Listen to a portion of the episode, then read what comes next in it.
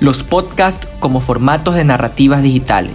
En la actualidad, debido a la pandemia por COVID-19, la radio ha sido uno de los medios más utilizados por las personas dentro del Ecuador. Los denominados podcasts han recibido una mayor atención durante este año y varios medios informativos han implementado esta opción dentro de su programación. El magíster Carlos Flores, quien es especialista en producción radial con énfasis en temas comunitarios, nos explica más a detalle sobre la situación del podcast en los últimos años con el asunto de los podcasts que últimamente ha cobrado particular relevancia, eh, a pesar de que el manejo de lo sonoro, el manejo de los contenidos de audio no son recientes.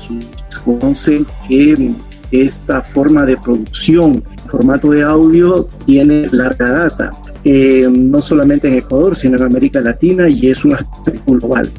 El asunto es que, claro, en estos años, en la medida que ha avanzado Internet, el podcast, digamos, no ha aparecido con suficiente fuerza y no significa que no haya existido, al contrario, es un material que se ha estado realizando, que se ha estado produciendo y que ha presentado también sus desafíos para poder ser visible. Es verdad, el manejo de estas herramientas sonoras que nos ayudan a ambientar un podcast no son nuevas. A pesar de que no han evolucionado con el Internet, siempre ha sido un reto poder producir contenidos y ganar visibilidad entre los oyentes. Cuéntenos, Magister Flores, ¿cuál es el estado del podcast durante estos tiempos tan duros de pandemia que hemos vivido? El podcast en estos tiempos de pandemia curiosamente ha tenido mayor presencia y se habla un poco más sobre el asunto del podcast. Y esto es importante porque recuerden que la pandemia está afectando no solamente un asunto sanitario, sino también poniendo en paréntesis ¿no? este, el famoso distanciamiento social.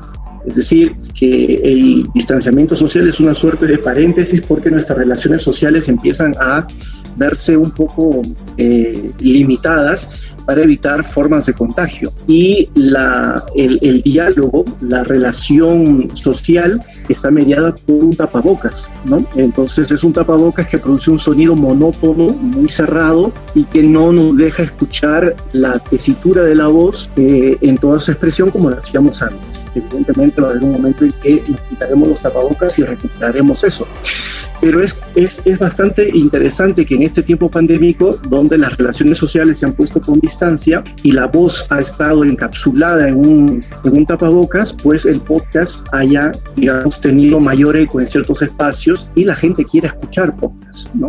Entonces, esto es un momento eh, bastante interesante. Tiene toda la razón en cuanto a esta etapa que vive el podcast en este contexto de pandemia, ya que es un método muy cargado en cuanto a recursos auditivos. Pero, Magister, cuéntenos, ¿cómo le damos identidad a un podcast? Bueno, con respecto a la identidad, evidentemente hay que pensarlo en eh, dos principales criterios. Uno es la identidad sonora, que va a formar parte característica de nuestro podcast, y esto es importante en el sentido de que debemos tener presente que siempre un oído, un oyente, una oyente, siempre eh, tiene niveles de recordación y por lo tanto una cortina específica, una introducción específica le va a dar la familiaridad y a reconocer el producto sonoro que está buscando. Entonces esto es sumamente relevante, eh, fijarnos bien cuáles son los criterios sonoros que vamos a aplicar para construir nuestra identidad sonora. Va a ser ambiental, va a ser con material digital, eh,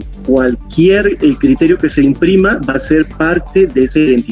El segundo elemento, que ahora justamente por el avance del Internet está muy relacionado, tiene que ver con la construcción gráfica de tu producto sonoro. Ya sabemos que este material se difunde por las redes sociales principalmente y por lo tanto debemos tener un logotipo y unos colores característicos y toda la producción debe girar en la paleta de colores variados que pueden surgir de los colores primarios de tu logotipo para generar justamente este nivel de posicionamiento. Yo creo que esos son dos al menos de los criterios, no son los únicos evidentemente, pero son dos de los criterios que siempre debemos tener en cuenta para la construcción de la identidad para un podcast. Claro, Magister, entonces en conclusión, el podcast es un método para crear contenido que está lleno de recursos sonoros y que en el actual contexto de pandemia ha acogido más relevancia entre los oyentes. Además, para ayudar a nuestro producto final a tener identidad, debemos tener definido nuestro estilo en cuanto a ambientación y en cuanto al diseño del logo y los colores que usemos.